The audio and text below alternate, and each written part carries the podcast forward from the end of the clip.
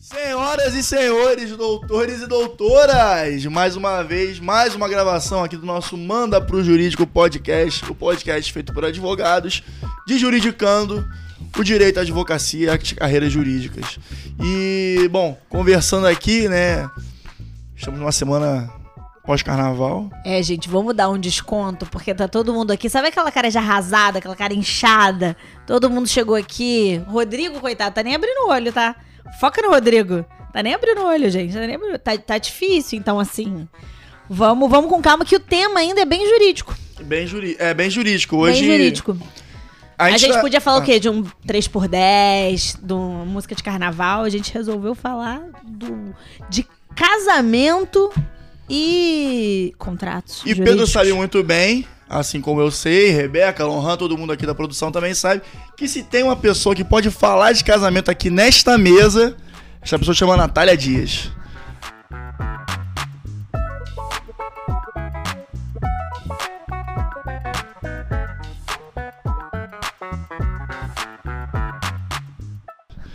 A mulher tá sofrendo muito, porque ela tá perdendo milhões no casamento dela, que vai ser o casamento do ano. Rio de Janeiro vai parar. Anota essa data, gente. 20 de maio de 23. A gente vai fazer uma live lá, vai fazer um programa ao vivo lá. Vai ser um podcast ao vivo antes. Natália, de- não, de noiva, você de noiva. Eu, não, óbvio, eu, eu já arrumada, aí vai ter aquele making off, eu lá, tarará. Gente, cara, casar, eu falo, sempre falo essa brincadeira, eu tô ficando aquelas velhas repetitivas, que você faz a mesma brincadeira dez vezes. Cara, casar é um quarto emprego, sem brincadeira. Porque demanda tempo. E eu falo pra todo mundo, cara, eu optei por casar assim com um ano e meio de distância pra conseguir organizar a festa. Foi a melhor coisa que eu fiz. Porque senão o que é pra ser bom vira um transtorno, mas veja bem, gente, aqui eu tô falando de casamento festa. Eu não tô falando da decisão de casar, morar junto, que é uma coisa que eu também já faço, que envolve fatores muito maiores do que você d- d- é, decidir quantos drinks vai ter na sua festa, quem é o bar que você vai que você vai eh, contratar, etc. Mais um ponto muito importante de casamento, que eu acho que é o mais importante, acho que é o válido pra gente falar aqui hoje, é clareza entre as partes quando você for casar. Eu falo isso assim com propriedade como advogada e eu acho que todo mundo deveria levar isso a sério. Casamento é sociedade. Óbvio que é amor, que é são duas pessoas querendo construir a vida juntas e com isso obviamente somando patrimonialmente, somando enfeitos, mas é é uma sociedade, a gente nunca pode perder isso de vista. Porque uma sociedade você tem que ter muito cuidado na maneira como você faz a sua entrada nela. Porque é óbvio que a gente casa esperando que o nosso casamento dure para sempre, uma vida inteira, ou por pelo menos muito tempo. Mas a gente não tem a menor possibilidade de saber o que acontece no futuro. E um dos grandes lances do direito é isso. Você conseguir se prevenir diante do inevitável. O inevitável tá ali. Ninguém sabe o que vai acontecer daqui a uma semana, duas, um mês, dez anos. Mas você tendo um nível pequeno de racionalidade, sendo bem assistida, você consegue tomar a melhor decisão. E aí, quando a gente pensou nessa pauta, a gente pensou justamente porque eu acho, eu percebo isso. Eu acho que para os casais é difícil conversar temas que deveriam ser muito básicos, mas eles são difíceis de serem abordados porque você aborda patrimônio. Que é, por exemplo, vou casar. Eu vou casar mesmo, gente. Vou casar no civil. Vou casar no civil. Ou seja, vou virar sócia de fato. Não é uma união estável, não é um contrato de namoro, é um casamento, uma sociedade. Em qual regi qual é a minha opção de regime? É, e aí a gente pode falar, se você casa, se você faz uma união estável, você já tem um, um regime pretenso da união estável. Eu até né? acredito que é, anteriormente ao próprio casamento, a união estável tenha que ser algo que deva ser, que deva ser conversado entre as partes também. Porque, cara, a gente tá. Num, torçamos aqui, mantemos essa torcida. Está num momento de fim de, de pandemia, né? Assim, Nossa, se as eu coisas, espero, se as coisas espero. derem tudo certo, a gente está caminhando para pro fim disso. É, e o que tem de pessoas na- da- das nossas respectivas bolhas que acabaram se envolvendo, morando junto. Começou aquela, aquela carência de ficar com alguém dentro de casa e tá aí até hoje, etc, e etc, etc. Cara, essas pessoas estão união estável e as- foi no, no ritmo de de pilares, né? Deixando acontecer naturalmente. Foi indo, foi indo, e quando, O quando carnaval viram... dando pinta. O carnaval dando pinta aqui, ó. Tá, tá aqui, ó. Com o olho na união estável, outro olho aqui, ó. No tudo, tudo, tudo carnaval. É, mas é importante a gente falar também do contrato de namoro, né? Exatamente. E é Porque- um bom gancho. É. É, porque é quando, assim, basicamente explicando, quando é que você vai saber se é uma, um contrato de namoro ou uma união estável? Então, basicamente, a união estável, ela vem quando você tem um convívio público, uma união duradoura e básica e principalmente quando você tem a intenção de constituir família, que é o principal é, ponto de distinção para um contrato de namoro ou para um namoro qualificado, onde na verdade as partes estão juntas por algum motivo que não seja especificamente a constituição de uma família. Então, na pandemia, além da união estável de várias pessoas que podem estar se caracterizando nesse sentido, também intuito, vão né? ter muitas relações que na verdade são namoro e a pessoa não tem intenção de constituir família. E qual que é a importância disso? Quando você tem uma união estável com uma pessoa, é, se você não fizer a escritura de união estável, pública, é, para fazer, é, se vai ser uma união estável, por exemplo, separação total de bens, ou se vai seguir o regime legal de, em- durante a união estável, vai ser dividido lá meio a meio que vocês é, conseguirem durante essa união, é, uma vez terminada, você precisa fazer a partilha de bens. No contrato de namoro isso não ocorre. Porque como você não tinha a intenção de constituir família com aquela pessoa, então ele não é um análogo a um casamento de comunhão parcial, por exemplo, como a união estável. É, ali, se as partes decidirem romper aquele contrato de namoro, simplesmente cada um vai pro seu lado com seus bens. Então isso eu acho importante de deixar é, avisado, porque não só de pessoas do direito que vem o nosso programa, Uhum. Pra deixar bem caracterizado, até pra explicar pra quem não sabe, quem não é da área, quem não, não, não atua, e, e- e uma, uma diferença já básica. É, mas é importante sentido, frisar também que essa questão do contrato de namoro é bem polêmica dentro da doutrina Também, também. também é muito recente Ah, o tema, né? E como tudo no direito, Doutrinadores falam que isso aqui é um contrato nulo. tem doutrinador que fala que é nulo, mas é aceito na jurisprudência, já tem decisão do STJ, inclusive nesse sentido. Eu, É, inclusive de partilha de bens. Porque era é- é um RESP, agora não tenho de cabeça, mas depois eu posso pegar esse RESP. Que foi julgado pessoas que estavam muito tempo, adquiriram durante é, a relação é, é, bens, existiu o contrato de namoro, e o cara dessa relação conseguiu provar por A mais B que não tinha intenção de casar, que aquilo era muito bem resolvido entre eles, e a ação foi perdida pela mulher que tentou efetivamente pegar ali um, um pedaço, uma fatia da- dos bens que ele adquiriu ao longo dessa relação. Então é, existe sim, como tudo no direito que é novo, porque o contrato de namoro é relativamente novo no, no Brasil, pelo menos.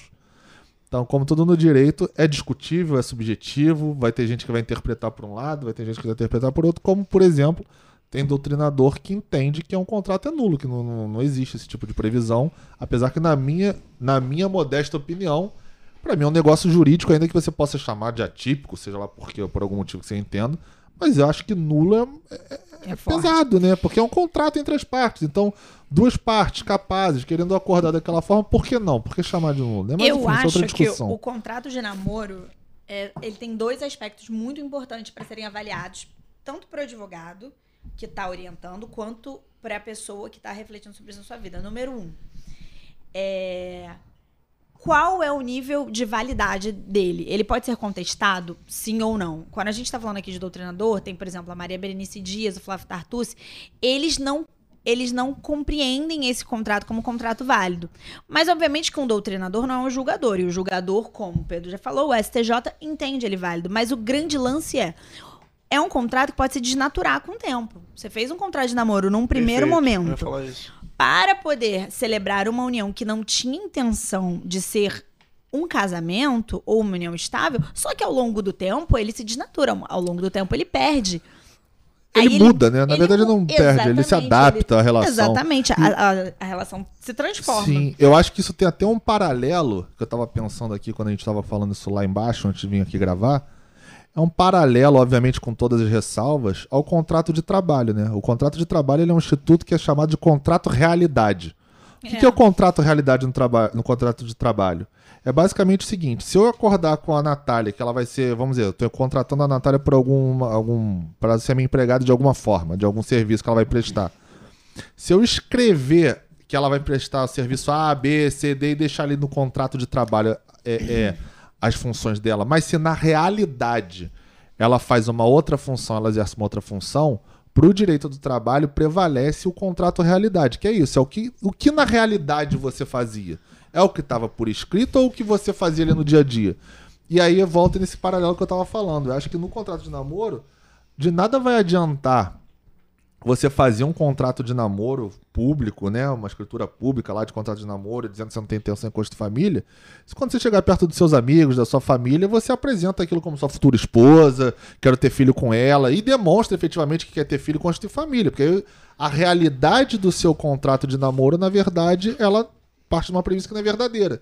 Então, naturalmente, se a, nesse caso que eu estou dando exemplo, a mulher, o homem, tanto faz, conseguir provar que na realidade existia sim uma intenção de constituir família e aí mudar a natureza jurídica do contrato de namoro para manual estável, se ela conseguir provar, vai ser caracterizado e acabou. Não tem muito o que discutir, né? É, é a, Nat a Natália falou um ponto que é uma expressão que eu acho que é bem interessante para essa, essa temática da evolução de um namoro para uma união estável, né? Porque, na verdade, é, esses, essas, os contratos em geral, eles têm um desenvolvimento e acompanham um certo dinamismo da da juris da, da justiça Ih, Gente, espera que a Rebeca quer falar uma coisa. A Rebeca fala que você fica numa mímica que não, eu não consigo.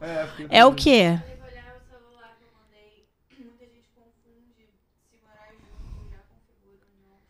É, isso é uma... Ah, Rebeca, sua intervenção é muito bem-vinda. Vem aqui falar, não precisa mandar no celular. E aí, Rodrigo? É, eu acho que a gente tem que repetir porque às vezes as pessoas é. não ouvem, né? Sim. Então a Rebeca falou, perguntou, que é uma dúvida muito comum mesmo. Sim. Se o tempo de, de namoro que, que você tem com uma pessoa, o tempo que você mora junto com ela, que seja, isso configura efetivamente a união estável. Essa é uma dúvida muito comum, porque quando veio a lei lá, é, é, lá atrás, existia um entendimento que você tinha lá dois anos, cinco anos, para você configurar como união estável. Mas já de um tempo para cá, é, é, não existe mais essa questão temporal. Outra vez, basicamente o que define a união estável é o animus maritalis, né? Como tudo no direito tem um termo em latim, mas que nada quer, mais quer dizer do que a intenção de você constituir família, a intenção de você casar. Então, esta é a característica principal da união estável. Mas o convívio duradouro, público, aquilo que eu estava falando, é o que é mais entendido na, na, doutrina e na jurisprudência. Então, uma vez que você consiga provar que você teve esse convívio duradouro com a pessoa, que não necessariamente precisa ser dois anos, pode ser um ano, pode ser meses, basta que você prove que você tem um convívio duradouro, público com a pessoa e que você queira constituir família com ela. Então, isso, é. É, isso não tem um prazo. Por isso, que, por isso que foi tirado, entre aspas, esse prazo da união estável que era muito falado antigamente. Então, Não, hoje em é. dia já é uma, um, uma coisa já batida. Estudando o Instituto, ele, na verdade, assim que eles tiraram esse prazo legal, digamos assim, que realmente faz muito sentido você retirar, porque não tem como você julgar um instituto como casamento, que é uma coisa tão subjetiva, fixando um prazo. Uhum. Não tem sentido. Acho que a lei Sim. foi muito acertada em fazer foi isso. Muito.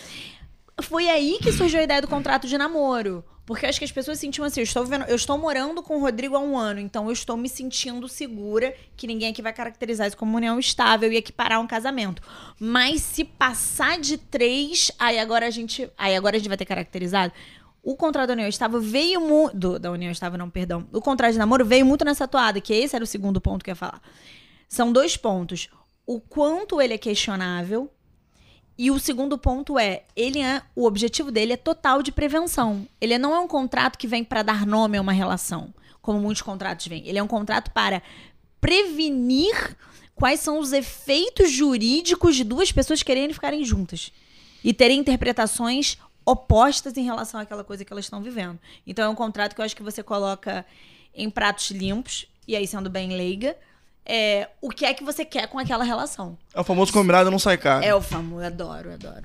Sou uma advogada que adora combinado não sai caro. Outra vez, desde que no meio da relação, como a gente tá, você estava claro, falando, aquilo não mude, porque exatamente. senão ou você vai fazer um aditivo àquele contrato ou você vai mudar a sua relação. É, Seja migrado o contrato de namoro para uma união estável ou até para um casamento, efetivamente. Claro. Então, claro. se naturalmente ao longo da relação é, o, o status de querência com aquela pessoa você. é você mudar, então a sua relação naturalmente vai mudar.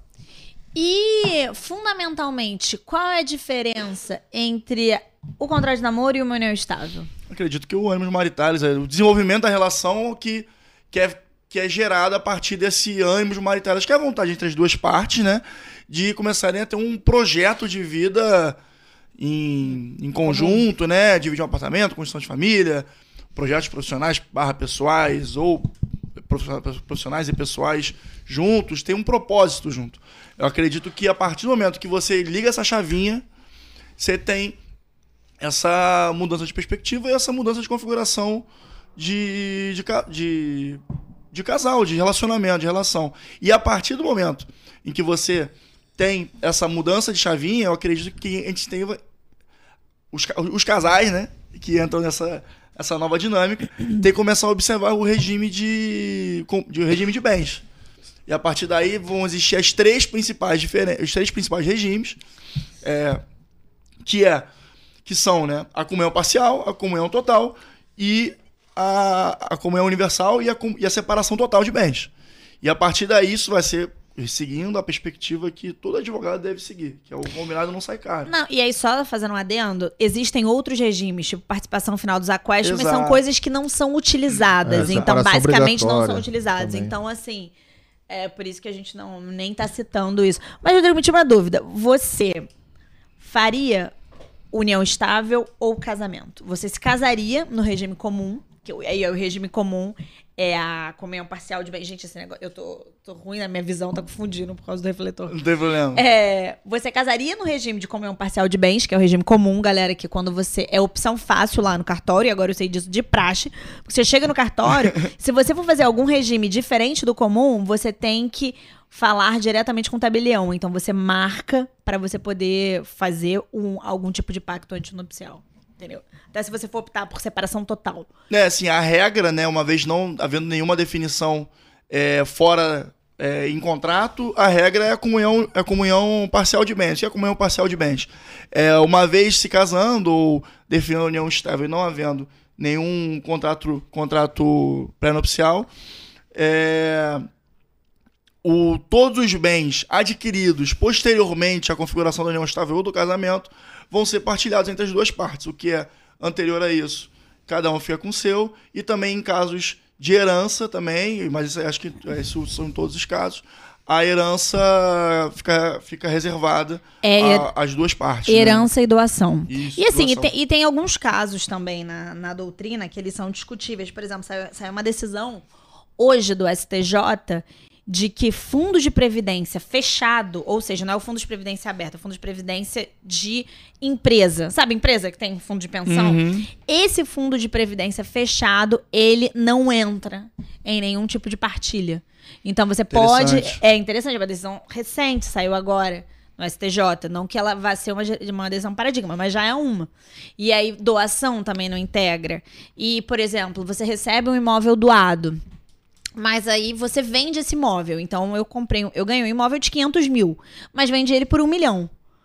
Esse um milhão integra ou não a partilha? E aí tem algumas decisões que entendem que sim, que esses 500 mil a mais que você ganhou, esse ganho de capital, você você pode integrar ou não. Então assim, existem pequenas nuances, como tudo no direito, né? Para além da para além da regra posta ali. Mas meu ponto é, você faria união estável ou você se casaria? Eu acho que isso é uma decisão, acho que pessoal e variando do caso concreto, né? É... Hoje, eu acho que o união estável vem primeiro e depois o casamento. É uma é, evoluçãozinha gradual, entendeu? E é um ponto bom, porque, gente, a união estável ela é conversível em casamento. Isso. Então, por exemplo, eu tô passando agora por um processo burocrático no cartório. Mas se eu já tivesse uma união estável, que também é um processo só que menos burocrático, você faz uma opção. Aí na hora de preencher lá o memorial, você só opta que é uma, a conversão. Então você tem um, um, um pouco. O requisito é um, é um pouco mais simples, digamos assim. É, a princípio, assim como disse, essa é uma visão pessoal de que cada um tem.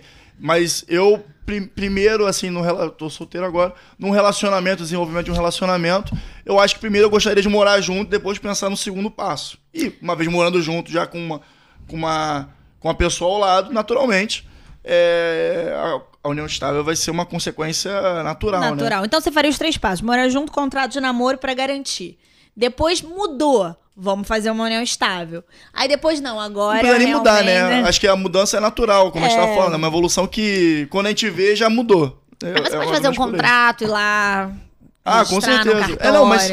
E, e como, como disse também, eu acredito que a, a- o modelo legal é o que mais me, me agrada também, a questão da Comunhão parcial. união parcial. Eu gosto, eu, eu cheguei a pensar muito sobre isso antes de, antes de casar.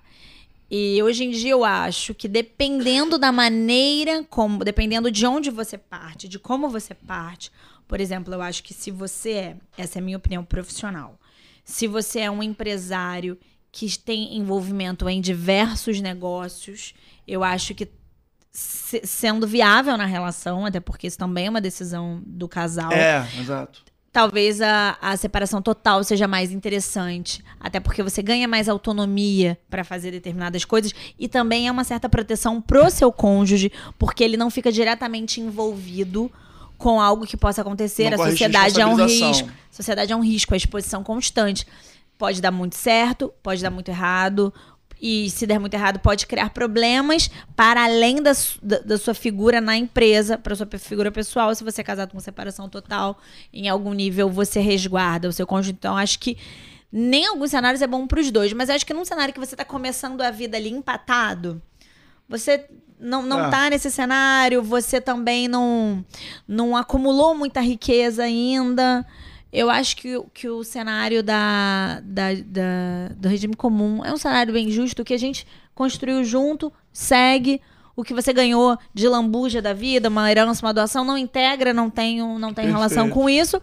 Mas o que a gente construiu junto, seja um dia eu contribuí mais, outro dia você contribuiu, a vida, gente, a vida é muito volátil. Ninguém sabe do dia de amanhã. Eu, acho, eu gosto, eu acho justo, eu acho correto. É, eu já sou o contrário. É mesmo? Eu não, não, não, não concordo com a comunhão parcial. É, eu acho, inclusive, você falou ah, quando a vida começa ali no empate, eu acho difícil ter um empate. Eu acho que geralmente tem alguma parte que vai ter um pouco mais de dinheiro do que a outra. E é normal, ok, é o que você falou. Principalmente quem é da iniciativa privada, é volátil. Uma vez você pode estar um pouco mais ganhando um pouco mais, outra um Sim. pouco menos. Sim, sim. Mas eu acho que o que as pessoas às vezes não entendem é que na, na quando você faz um pacto antinupcial, você pode prever o quanto cada um vai receber. Ah, sim. Quando Ah, você sim. faz o, o pacto antinupcial, quando ele é bem feito naturalmente, você pode prever, por exemplo, eu sou casada com a. Eu não sou casado com ninguém, mas eu sou, sou casado com a, com a Joana. Gente, somos é uma mulher aqui comprometida e dois homens solteiros, dois belos homens solteiros. Galera, assista esse podcast por isso também, gente. Esses homens bonitos aqui. eu tô apelativa, gente. É carnaval, a gente eu tá cansada. Eu tô apelativa. sexista. Não, sexista não. Todo mundo gosta de ver uma coisa bonita. Entendi. Por que não? Então, ganhamos elogio. É. Ah, claro. Eu achei sexista o comentário. Se sentir usado, ver sentir um objeto. Continua me elogiando, Natália, eu tô aceitando. Não, tô brincando. É, é só, é. O, o, o- quando você faz o pacto, você pode prever, por exemplo, que se a gente adquirir um imóvel junto, ou seja, com esforço mútuo, ao longo da nossa relação, fica 50% para cada um. Mas o que é legal é que justamente quando você faz um pacto, você não precisa ficar preso aos 50% para cada um quando às vezes alguém não contribuiu, ou quando alguém ainda possa ter contribuído, que pelo menos você possa, por exemplo, estabelecer um percentual.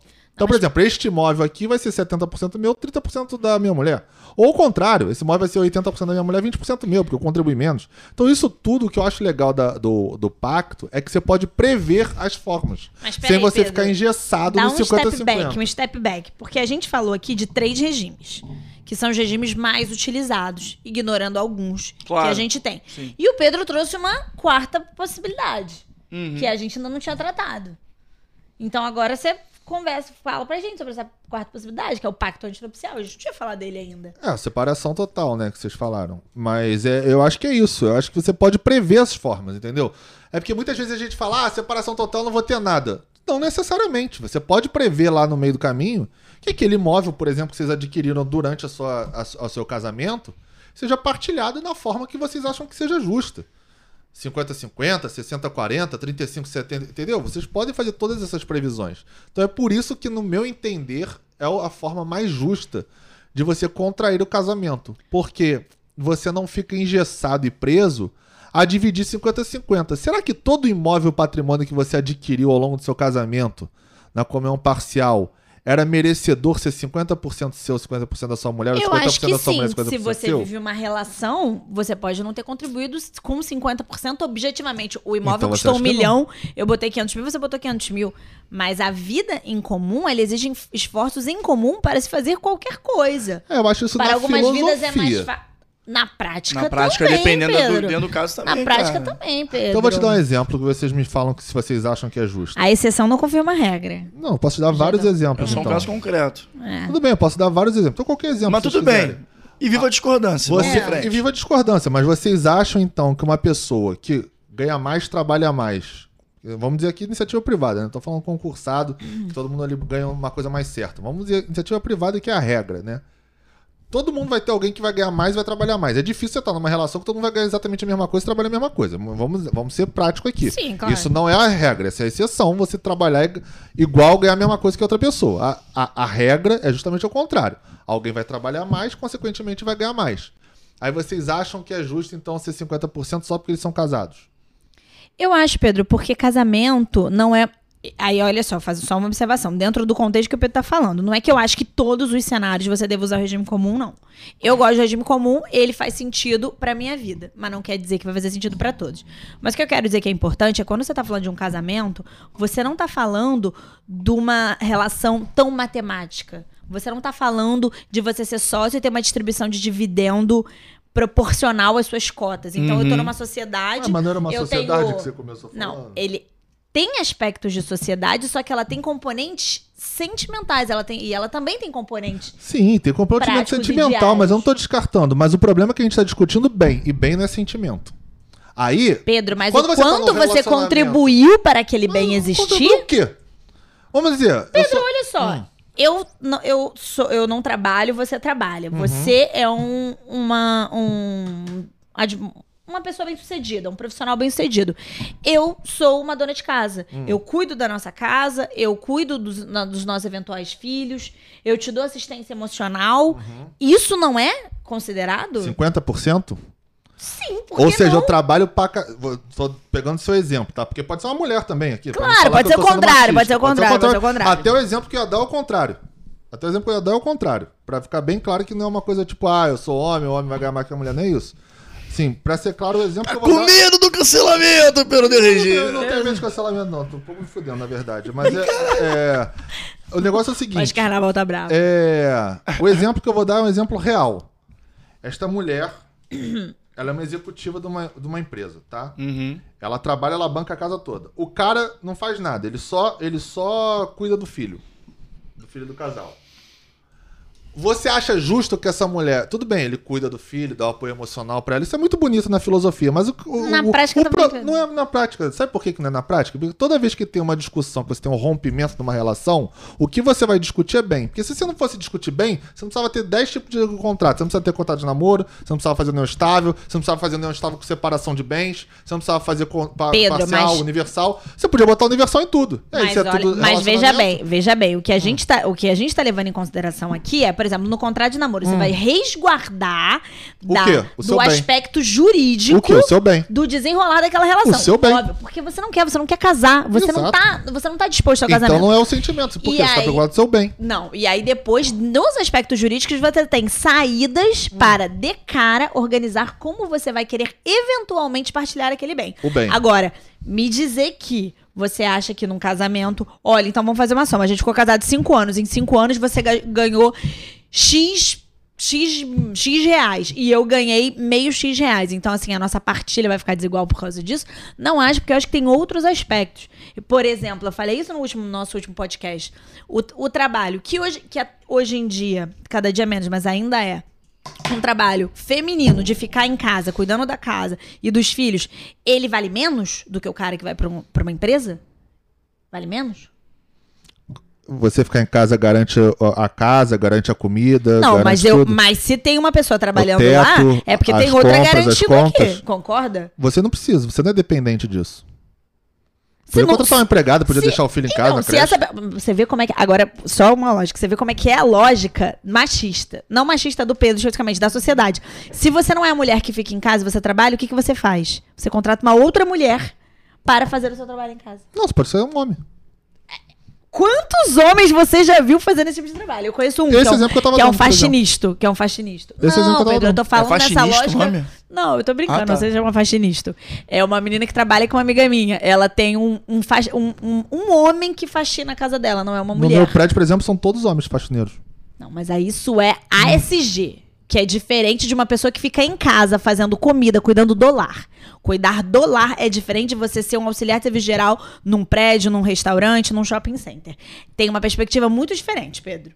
O trabalho pode ser parecido, mas a perspectiva é diferente. Quantas pessoas você vê que saem de casa e deixa alguém com a babá e o babá é homem? Quantos babás homens tem? É mais raro, mas isso quer dizer que então esse é um comportamento machista na divisão de bem do ca- casal. Não, é que- Não entendi seu ponto. Ela só deu uma devagada, cara. Só isso. Só Não isso. entendi qual é o ponto isso. da parada. Não, o que eu quero. Eu só fiz um. Eu só criei uma, Hum. uma outra rota dentro de um assunto que é pra falar que é o seguinte. A nossa lógica, ela perpetua de uma forma tão machista que até quando a mulher quer sair de casa, ela bota uma outra mulher pra fazer o trabalho dela. Cara, porque não tem. É, é o que você falou, é porque é raro você encontrar um homem. E você vai. e- mas. Não entendi o ponto, mas enfim. Eu acho que o, o grande detalhe aqui do que eu tava falando é. Relação de bens. Se você acha. Vamos lá. O cara é um puta executivo. Vamos dizer o cara aqui. O cara, a mulher, tanto faz. A pessoa. A pessoa é uma pessoa super bem sucedida.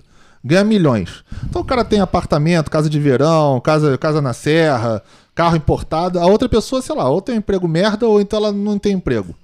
Você acha que se esses- essas pessoas na parcial casassem, na, no comunhão parcial, e uma vez se divorciarem, porque outra vez, você só tem comunhão universal, parcial, separação total, separação obrigatória, inclusive, que a própria lei faz isso para proteger a Maiores pessoa para não 70 cair, maior anos. de 70 anos, para É. não cair em golpe. É, então, se- a pessoa só- todos esses regimes só existem, união estável com separação total, união estável sem Pra defender o separação. aspecto patrimonial. É pra defender o aspecto patrimonial. Então você acha que esse cara que é o executivo que rala, porque o cara se, ga- chegar numa posição, sei lá, de um CEO de uma empresa, o cara pode ser uma mulher também, uma pessoa. A pessoa chegar numa posição de CEO de uma empresa, que ela já passou nessa vida, que ela trabalhou, que ela estudou, que ela teve que fazer, não é qualquer pessoa que chega. É difícil chegar. E aí você acha que essa pessoa que casou, jogou lá com uma pessoa, só porque a outra tá em casa cuidando do filho, é, é- tem que dividir meio a meio. É por isso Eu que eu acho acho. que o, o contrato de, de, de pacto antipsal é mais justo. Porque ainda que você não queja prejudicar a pessoa, ó, pô, legal, você me deu uma, um- uma questão emocional, você cuidou do filho lá. Às vezes nem tem filho, né? Porque a gente tá botando aqui, não, pode ter filho, porque É. pode ser que não tenha filho.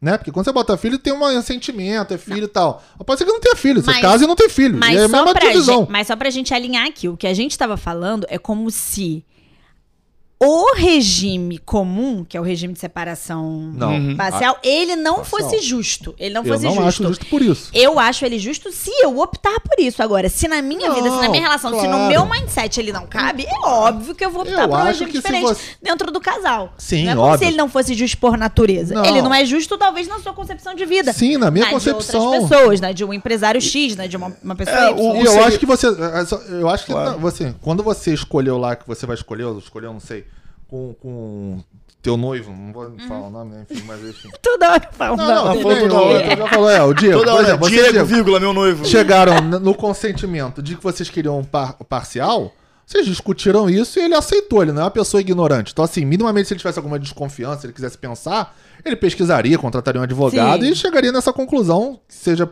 pra sim ou pra não, que vocês chegaram pra sim de ser parcial. E ok. Não sou eu que tô dizendo que quem escolhe a parcial é errado.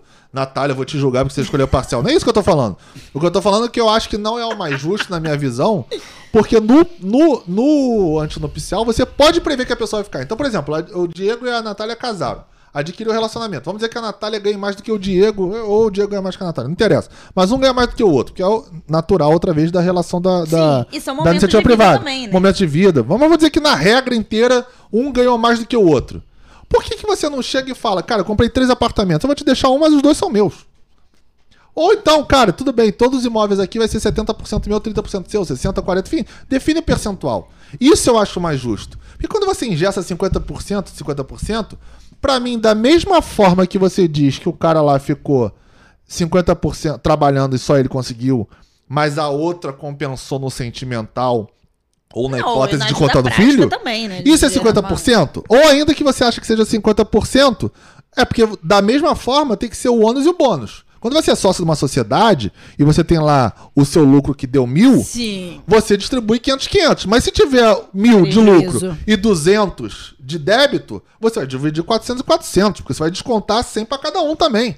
Então, quando você casa no parcial, que um dá o dinheiro e o outro dá o emocional, o bem não é comprado com emocional, o bem é comprado com dinheiro. Isso aqui é uma realidade, sem hipocrisia. Comprado com dinheiro.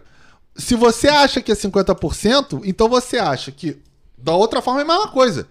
Que ele também contribuiu com 50% no emocional e da guarda do filho, e aí, naturalmente, ela também contribuiu com 50% no financeiro. Então você tem que ter. A, a relação Se- também é dupla nos dois sentidos. se Você não pode ser só, não, eu só faço o emocional e você só faz o financeiro. Porque não é assim, porque se o cara é casado com a mulher, ele tem um filho, ele não vai cuidar do filho. Não, não, você, porra, já que ela vai ficar com 50% do meu bem, eu não quero saber dessa criança. Tipo, não é assim que funciona, entendeu? mas é Então ele também isso. contribuiu. Então ele contribuiu 100% do bem e X% no emocional e na criança. na Pedro, mas é justamente por que que pra mim não faz sentido esse argumento caso você esteja questionando a existência do regime. Porque a vida não é linear. Se você passa 20, 30 anos casado com alguém, num dado momento alguém trabalhou em casa, no outro momento um ganhou o dobro que o outro, no outro momento um falou que ia comprar um imóvel, outro falou, ih, furada, compra outro imóvel aqui. Num outro momento as pessoas fizeram um planejamento. Esse é, um, é como se fosse um regime que você fosse fazer uma média ponderada de uma vida. E de uma vida que inclui vários aspectos. Um ganhar mais que o outro num dado momento, um ficar desempregado, o outro sustentar a casa, um cuidar do filho até tantos anos, depois o outro não cuidar mais. Um falar, vamos investir em tal coisa que vai ser uma boa. Enfim, são, são vários aspectos. Agora, que eu acho que o Pacto Antipicial é uma ótima, eu acho. Só que ele inclui coisas que a gente não tá falando aqui, que é conhecimento e dinheiro. Porque pra fazer um pacto antinupcial, alguém tem que fazer o que a gente tá fazendo aqui, é falar, olha, gente, existe, você pode regular a maneira como você quer dividir o seu patrimônio em caso de eventual divórcio. E tem uma outra questão, você ter condições financeiras de pagar alguém qualificado pra fazer isso pra você. Óbvio que como causa e consequência, você só vai optar por um pacto anti- antinupcial se você tem patrimônio ou expectativa de patrimônio suficiente para pagar e aí justamente faz sentido pagar alguém pra fazer isso, mas não é não não é não é popular, não é não é a realidade brasileira pacto anti- É, antinupcial. eu só acho que além do que você falou do conhecimento do dinheiro, é, existe mais um aspecto que deve ser trazido aqui na a baila, como a gente falei, como a gente estivesse peticionando agora, né? É, que é um- uma questão que eu não vejo muito no brasileiro, que é um, um espírito preventivo Sim. de para eventuais conflitos. É, claro, quando você casa, quando você é, se vê né, numa união estável, você tem as melhores as melhores as intenções em, em perdoar o relacionamento, enfim, até o fim da vida, se tudo der certo. É, mas eu não vejo é, o famoso e se der merda? E Mas aí? é exatamente esse meu ponto. Porque É, se não que- der merda, ótimo, vai, ter- vai ficar pra É claro, pessoa, é seja claro. homem ou seja mulher. Sim. Agora, se der merda. Porque isso tudo que a gente tá discutindo é porque a chance de dar merda é, É grande. plausível. É, exatamente. É grande, talvez seja até maior eu que acho que dar no certo. Brasil, eu acho que no É, é. Então, se você tem mecanismos que a lei te possibilita, desculpa te cortar, Claro. mano, se a lei te possibilita é você dirimir e até Uhum. mitigar esses problemas que você vai ter lá na frente quando você tiver que fazer a partilha, por que não fazer? Por que no convencional? Ah, vamos no parcial, meio a meio acabou, é mais fácil. É mais fácil, realmente. Você não precisa ter o custo do advogado, é o que você falou. Sim. É uma realidade da família brasileira conseguir contratar Não um advogado é. especialista para fazer um pacto antipicial? Não é. Não você é. vai ter que fazer uma escritura, você vai ter que contratar um trato. E nem de ter as patrimônio suficiente pra você discutir sobre como você vai dividir o patrimônio. Exato, Gente, em você tá regra, as perfeita pessoas dividem nesse um sentido. apartamento financiado. A verdade é assim, eu vejo que o brasileiro, para esse tipo de situação, quando tem um estado de casamento, relações afetivas, etc., é, não tem é, uma. Parece que tem medo de entrar em, em- em conversas delicadas. Ah, Tem. sim. Te dá um sim, exemplo. Sim, tem. Te dá um Norte, exemplo. principalmente. Te dar um exemplo. Sim, nossa, O- demais. Eu, eu e o Pedro, a gente fez uma. Teve um projeto com um colega nosso, uma consultoria específica. Nós dois somos advogados, ele não era advogado, ele era de outra área. É, na hora da gente elaborar o contrato social, eu e o Pedro, a gente não foi combinado, nós três sentamos, tomando um chopp, inclusive, falou: tá, se der merda, como é que vai ser? Aí o, o não advogado chegou e falou: Pô, vocês já estão pensando se vai dar, se é na merda que vai dar? Falei: Não, não é isso. Eu, tô- eu só tô querendo que, este, que a, a gente proteja a nossa relação, que Sim. é de amizade, em caso de merda. Porque Nossa, é, com certeza. é aquela, combinado não sai caro. E aí, eu tenho que dar esse boi pro Pedro que ele fala, tá falando agora. Um pacto antinupcial é uma prevenção da sua relação com a outra parte. Claro, Porque- sem dúvida nenhuma. Ah, pode até ter um ressentimento do outro ali, porque as coisas, naturalmente, como a gente tá falando, as- as- a relação vai desenvolvendo com o tempo. Mas, cara, você assinou aquele documento. Sim, claro, Entendeu? você estava de acordo com aquilo. Inclusive, você pega o prenup no direito norte-americano, nos Estados Unidos, que ele é muitíssimo mais difundido do que aqui Muito no mais bem Brasil. desenvolvido com o tempo. Você tem cláusulas no prenup que são maiores do que apenas questões patrimoniais. Ele regula patrimônio, mas ele também fala: olha, se você tiver tal atitude de jeito tal, você É um Exatamente. contrato, é um contrato. É um contrato. Você pode deixar, olha, acabou a relação, eu posso fazer um prenup para querer deixar uma quantidade de dinheiro, de patrimônio para um animal, para um cachorro, para um gato, para seja o que for. Então, assim, ele tem, ele é mais difundido e ele é mais difundido de uma forma muito maior. Mas uma coisa que a gente falou aqui que é muito importante é Casamento, sim, ele tem aspectos patrimoniais. A essência do casamento. Por que casamento existe? Por que as pessoas casam? E por que elas casam monogamicamente? Porque patrimonialmente é mais fácil. É uma questão de defender patrimônio, acumular patrimônio. Casamento, qual é a lógica do casamento? Eu sou princesa do não sei onde, você é rei do não sei da- das contas, vamos casar. Porque a gente acumula poder, território e patrimônio. Claro que casamento tem um aspecto patrimonial, mas você não pode descartar nunca que a razão pela qual te faz casar é amar alguém. Óbvio que as pessoas podem casar por motivos mais do que diversos. Isso tudo bem, é, tem frase que a gente acontece. tem que ter cuidado, né? As pessoas podem casar por diversos motivos. Mas, Mas a regra é essa. a regra é essa. As pessoas casam por amor. Ah, a regra é a expectativa também. né? É, a regra é expectativas. Eu a acho regra é que- expectativa. é, pois é, mas é por isso que eu volto no combinado não sai caro. Se você deixar ali tudo determin- de- delimitado, acho que fica muito mais fácil. Acho que é muito mais salutar quando você tiver que fazer eventualmente partilha, eventual partilha. E quanto ao direito americano que a Natália estava falando, no prenup lá, né, que é o pacto antinupcial, é... Por ser um contrato e por ser outro sistema legal, né, como o law versus civil aqui da gente, é... Lá eles botam uma série de cláusulas. Cláusulas, É. às vezes, que são discutíveis e não são aplicáveis. Então, também Sim. é uma coisa no Brasil que eu lembro que uma vez já fizeram uma consulta pra mim se podiam deixar cláusulas que eles viram em prenup americano Uhum. é, aqui no pacto antipicial aqui no Brasil. E eu falei que não, porque você ia botar uma cláusula que na verdade não ia ser execuível se amanhã depois você levasse aquilo pro tribunal e fosse discutir. Então, por exemplo, exemplo idiota aqui, mas que acontece nos Estados Unidos, você determinar quantas vezes por semana você vai fazer sexo com, a sua, com o seu cônjuge.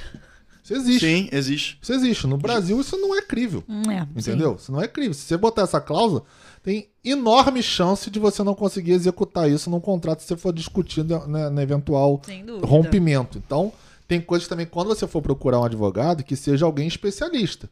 Porque senão você pode estar pagando por um serviço, ele está te entregando uma coisa, e quando você precisar efetivamente executar aquele contrato de pacto antinupcial, você não vai conseguir executar. Porque a cláusula vai ser uma cláusula morta. Então, é, é o que eu falo no direito. É, o direito tem um problema, e aí eu não vou julgar, porque às vezes a pessoa está na necessidade, mas direito tem um problema que às vezes você entra no escritório de advocacia e o cara faz tudo. Você entra lá, o cara faz o trabalhista, ele faz o imobiliário, ele faz o Verdade. tributário, ele faz o penal, ele lava a tua roupa, ele faz o previdenciário, ele faz tudo. né? O- A medicina é uma coisa que eu acho louvável, mas não tem isso. Se você entrar num consultório de um pediatra e falar, quero que você faça uma cirurgia no meu cérebro, ele vai falar, me desculpa, eu não sou especialista nisso. Não dá pra fazer a cirurgia no seu cérebro. Você procura um cirurgião, um neuro, alguém especialista nesse sentido. Agora, o pediatra não vai ser. Então, o, o médico ele tem essa vantagem, eu acho que isso valoriza a profissão. O advogado não tem. Então, quando eu digo pra procurar um especialista, pesquise, peça informação, Busca Pe- referências, busca indicações. referência, É. indicação para quando você para você não, não cair numa furada, entendeu? E, e- e- e é muito complicado, porque senão você vai pagar um serviço, vai achar que está respaldado por aquele contrato que é o pacto antipicial, e quando você efetivamente for precisar dele, que é quando for dar o problema, você não vai conseguir Você- executar, você, você vai gastar dinheiro duas vezes, né? Não, mas eu concordo com o Pedro, sem tirar nem pôr. Dado que você tá fazendo algo para regular a sua relação e é, uma- e é algo tão específico, é diferente de ter tive um problema na Light, preciso acionar o judiciário, que, que, né, que é muito mais massificado esse tipo de, esse tipo de questão. É, vá, concordo plenamente. Procure alguém que te traga confiança, até porque no direito e na medicina também tem um pouco isso. Quando você chega na frente de um médico e aí no outro lado de um advogado, dependendo do que ele te fale, você fica e, e de fato deve estar, que é o justo, você é totalmente vendido. Você não sabe se o que ele tá falando é crível ou não é crível. Então, realmente, se você vai na frente de um profissional, o profissional te fala, não, você pode regular que aqui no Brasil é, o seu marido e você tem que ter relação sexual cinco vezes na semana, senão isso vai. Senão a gente pode sancionar, acionar com uma multa.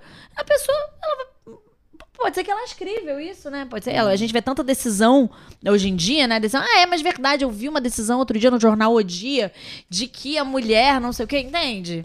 É, não, é, é verdade mesmo. É, é, é complicadíssimo. E até tem um caso, e aí é mais no aspecto sucessório, é familiar, mas é um planejamento patrimonial sucessório. Procurou lá cliente meio do Rodrigo, é, procurou a gente para fazer um planejamento. E aí, outra vez, procurou advogado especialista, ele tem uma condição legal, ele já tinha se consultado com um amigo dele, que é um desembargador aposentado, Ah, sim. e mais três escritórios. Dentre esses três escritórios, um era o nosso. É... O caso que ele contou, por exemplo, é vários aspectos no planejamento patrimonial familiar dele, que é para fins sucessórios, porque ele já está mais velho e tem essa preocupação com a filha e com a mulher. É, você vê que a pessoa que indicou para ele não tem conhecimento de causa. Sim. Porque planejamento patrimonial começou a se- entrar em moda, todo mundo quer fazer. É, o- é aquele problema do direito que eu tava falando aqui antes.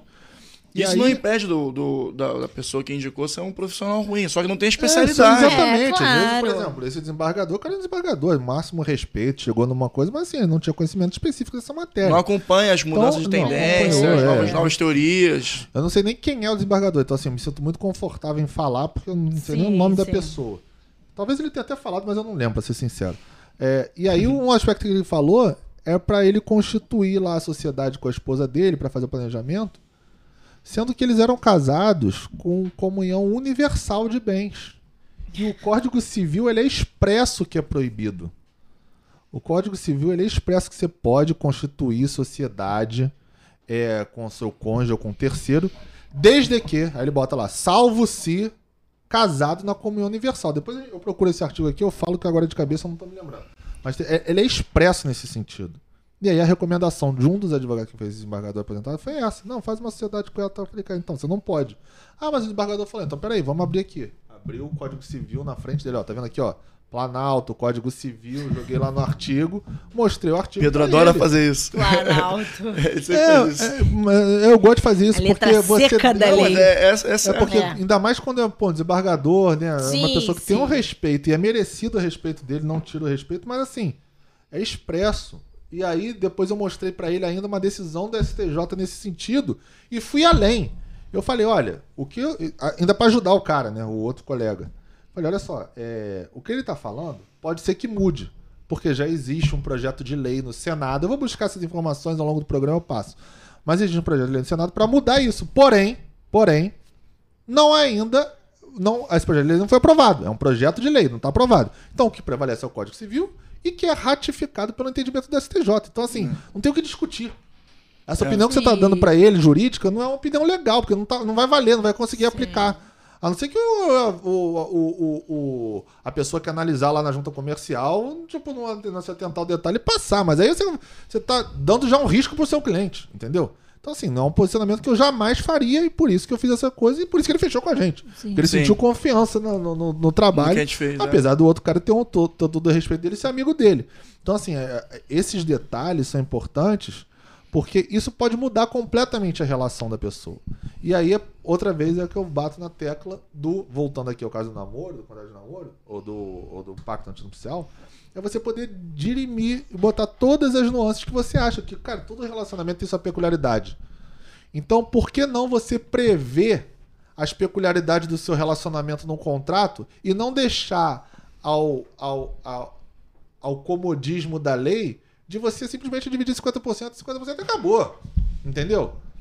E aí eu, eu, eu não gosto desse comodismo. Acho que as pessoas têm que sair, em determinados casos, da sua zona de conforto. E principalmente quando envolve seu patrimônio, porque você pode se ferrar muito numa partilha. Num divórcio, questão de pensão, se tiver filho, é, é, pensão que eu digo assim, para o homem ou para a mulher, né? Porque para filho acho que tem que pagar mesmo que você tiver teu filho, você tem que fazer o que você for, tiver no seu alcance pra fazer. Mas assim, entre os cônjuges, às vezes as pessoas. Eu, eu conheci vários chegaram no escritório, pessoa nova querendo pensar, não, mas é porque é justo, porque ele tem dinheiro, eu quero pensar, não quero trabalhar. Mas, pô, mas por que você não quer trabalhar? Que é mais fácil pedir não trabalhar do que você correr atrás, né? Tinha uma vida boa, ah, não, não quero, eu quero que ele me pague, ele tem dinheiro, ele pode. Mas, porra, por que você não corre atrás, cara? Você é nova.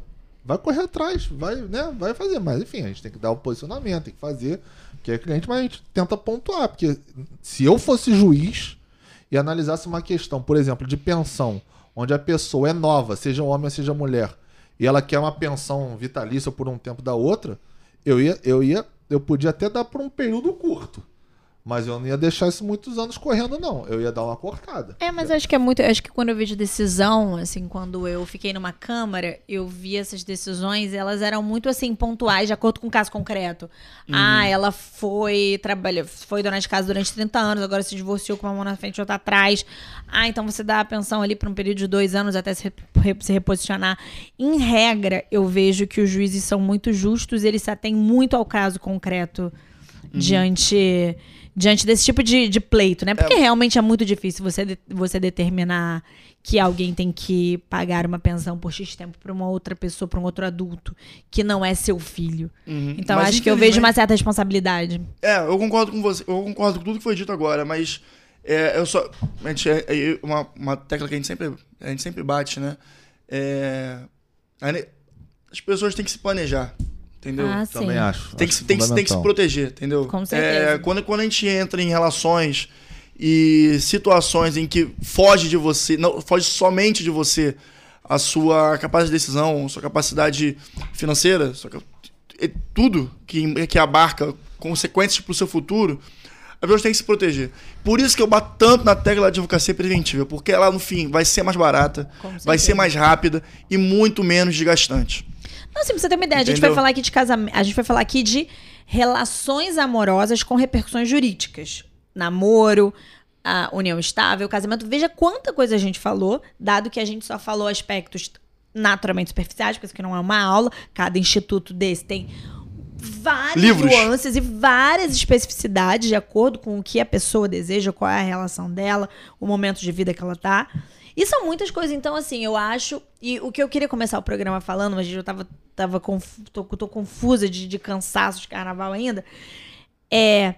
Reflita como se quando você entra num casamento, pensa no seu aspecto amoroso, ou num namoro, ou numa união estável, pense no seu aspecto amoroso, mas pense também que isso ele é uma sociedade. Sociedade tem repercussões, sejam boas, tal qual é, tudo que você colhe do benefício em, em comum no casal, quanto ruins, um divórcio, é, guarda, é, eventualmente você ser casado com alguém que tem um, que cria um problema de sociedade e aí você tá no meio, você tá no meio, então procurem advogados, procurem saber, mas debatam, debatam sobre isso, conversem. É, e aí, só pra complementar aquilo que eu falei que eu prometi aqui que ia pegar o artigo, é o 977. Cara, é expresso. Ele fala: faculta-se aos cônjuges contratar sociedade entre si ou com terceiros. Aí vai lá. Desde que não tenham casado no regime de comunhão universal de bens ou separação obrigatória. Cara, é expresso na lei. Como é que a pessoa faz uma recomendação no mesmo sentido? É, tem que ter muito Então, cuidado. assim, tem que ter muito cuidado com o que você fala, porque ele claramente não era especialista, porque está expresso na lei. Tem decisão da STJ e o projeto de lei que eu falava, que era para alterar isso, que ainda não está aprovado, obviamente, é o projeto de lei. Não quer dizer que vai ser aprovado. Mas o projeto de lei é o 3024 de 2021, do senador Esperidão Amin, do PP da Santa Catarina. É, acho que para concluir, a gente tem que falar uma coisa sobre os regimes de bens e, enfim, os modelos de, de relacionamento afetivo. É, não existe fórmula correta. Cada um tem É uma isso. preferência. E, daí, por exemplo, eu penso agora, isso aqui eu posso mudar no futuro breve, dependendo do Exato. caso concreto. Só que eu acho que o mais importante é, é até retomando o que eu estava falando da advocacia preventiva, é se protejam juridicamente para focar somente na relação. Que se, quando, se você não se não blindar a relação dos aspectos jurídicos, acho que as coisas ficam um pouco mais complicadas. Ele vai bater na sua É, porta. Eu concordo plenamente Plenamente com o que o Rodrigo falou, assim, plenamente o Rodrigo falou. Ah, só, só um outro parênteses aqui, rapidinho, antes da gente fechar, é que uma dúvida também que é muito comum, que surgiu ontem, inclusive, teve um casal de amigos meus que foram lá na minha casa e eles me perguntaram qual é basicamente a diferença de união estável para casamento. Isso é uma dúvida que é mais ou menos o que a a Rebeca tinha falado do contrato de namoro pro união estável. Eu acho importante a gente falar também que isso é uma dúvida Boa. recorrente. Então, primeiro, uma dúvida básica, que muita gente me pergunta é: a união estável ela não altera o seu status civil. Então, quando a Natália casar, a certidão dela vai constar, certidão de casamento vai constar lá, status civil, casada. Quando você tem uma união estável, você continua solteiro. Ou viúvo, qual, qual- qual- o status que você tem, regra solteiro. Aí você vai botar solteiro em união estável com separação total de bens, por exemplo. Não, isso- Entendeu? então isso, isso. não muda o seu status civil. Isso é uma diferença Muito significativa. muito significativa no direito. Que, você, que vocês, a- às vezes as pessoas não, não se atentam a esse ponto especificamente. Outra, que a Natália já falou, é, são os procedimentos. A união estável, você vai lá no cartório, assina uma escritura de união estável, acabou, tá com a união estável constituída. Casamento, você tem proclamas, você vai no juiz de direito ou no juiz de paz para fazer o casamento. Você tem todos os requisitos legais e a burocracia legal para você concretizar o seu novo estado civil e concretizar o seu casamento instituto. É um outro instituto. Então, apesar de muito parecido quando você faz uma, comunhão- uma união estável sem separação total de bens com ou a comunhão parcial de bens, o regime legal, apesar de terem muitas semelhanças, um envolve o estado civil, o outro não envolve. Outro tem uns procedimentos diferentes, outro, outros são mais, mais, mais, rápidos, por isso que hoje em dia é mais fácil você ter até pessoas com união estável do que casamento, porque é mais Sim. rápido, é menos custoso, é menos demorado. E, e até assim, eu vejo aspectos assim da minha vida cotidiana, de pessoas também que vêm pe- pedir, ó, Natália, o que você acha? Tem muita gente que faz so- somente uma união estável por questões práticas. É isso que eu falei. Relacionamento é uma sociedade com repercussão jurídica prática, do tipo, eu sou uma funcionária de uma empresa, eu tenho um plano de saúde. Como é que eu posso fazer para o meu cônjuge gozar do benefício do meu plano é de saúde? verdade, isso é Muitas vezes o plano de saúde exige uma certidão de união estável. Só dizer que eu moro com o Rodrigo com ânimos de casamento não é suficiente É para uma seguradora. A seguradora quer ver um documento. Aí você manda o quê? É muito mais fácil fazer uma união estável do que você fazer um casamento somente, por exemplo, vamos ter um filho, seu plano de saúde é melhor na hora de na hora dessas questões. Gente, eu não entendo muito dessa, das questões de maternidade, como você vai ter, como é que vai ser a sua assistência. As pessoas vão e fazem união estável. Então, hum, de tudo que a gente falou, os meninos falaram muito bem, cada um defendendo o seu ponto, a sua lógica é busque conhecimento para tudo que você faz, tudo na vida. Não ignore que relações amorosas também são relações com repercussão jurídica, que pode ser uma repercussão que você não está vendo agora, mas quando ela bate na sua porta, foi o que o Rodrigo falou, ela pode causar um, um- um- sabe aquela coisa, joga tudo pro alto, você não sabe onde vai cair o quê? Então se, pro- se resguarda, mas casa, gente, casa que é bom, amar é bom, né? É bom, é muito gostoso, gente. Eu... Casa, mas antes se proteja e qualquer dúvida, manda pro jurídico, valeu? Beijo. Beijo. Fala pessoal, obrigado por ter chegado até aqui. É, O que eu posso pedir pra você nesse momento é para nos seguir nas redes sociais, arroba mandaprojurídico.pdc. Compartilhe o vídeo ou o áudio se estiver no Spotify. E eu só posso agradecer. Um grande beijo e vamos em frente.